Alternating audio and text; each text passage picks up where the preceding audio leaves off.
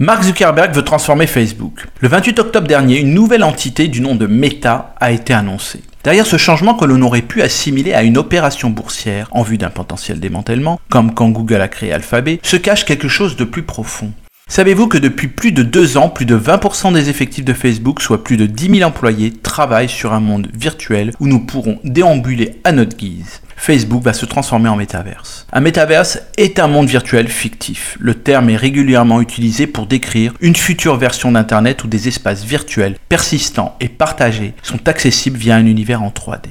Durant l'été, Mark Zuckerberg sonnait la fin de notre bon vieux web qui a pourtant fait sa fortune et qui fête ses 30 ans cette année dans un entretien fleuve au site américain The Verge. Le multimilliardaire compte bien transformer son réseau social en nouvelle terre promise virtuelle. En clair, un univers en 3D accessible via un casque de réalité virtuelle, dans lequel il sera possible d'échanger avec ses amis, d'assister à des concerts, de visiter des musées, de jouer aux jeux vidéo et même de travailler.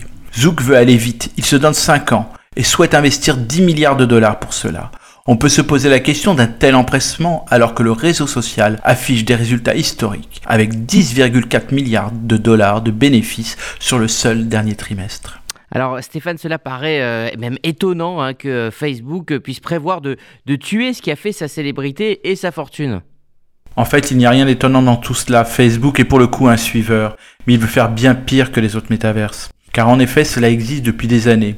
Nouveau Monde par Canal+, qui a disparu depuis, Second Life, ou Roblox pour ne citer que sont des métaverses qui ont eu ou qui ont un certain succès. Concernant Roblox, la plupart d'entre nous n'en ont jamais entendu parler. Il totalise pourtant 115 millions d'utilisateurs, 45 milliards de dollars de valorisation boursière à son entrée en bourse à Wall Street en mars dernier, dont seuls les enfants de 8-10 ans sont les utilisateurs. En fait, le côté addictif des métaverses permettra une chose aux fondateurs de Facebook, c'est de collecter encore plus de données, tout en faisant payer des espaces virtuels. En gros, vous ne posséderez rien, mais vous serez heureux. Vous pouvez ainsi comprendre pourquoi Mark Zuckerberg souhaite transformer Facebook maintenant.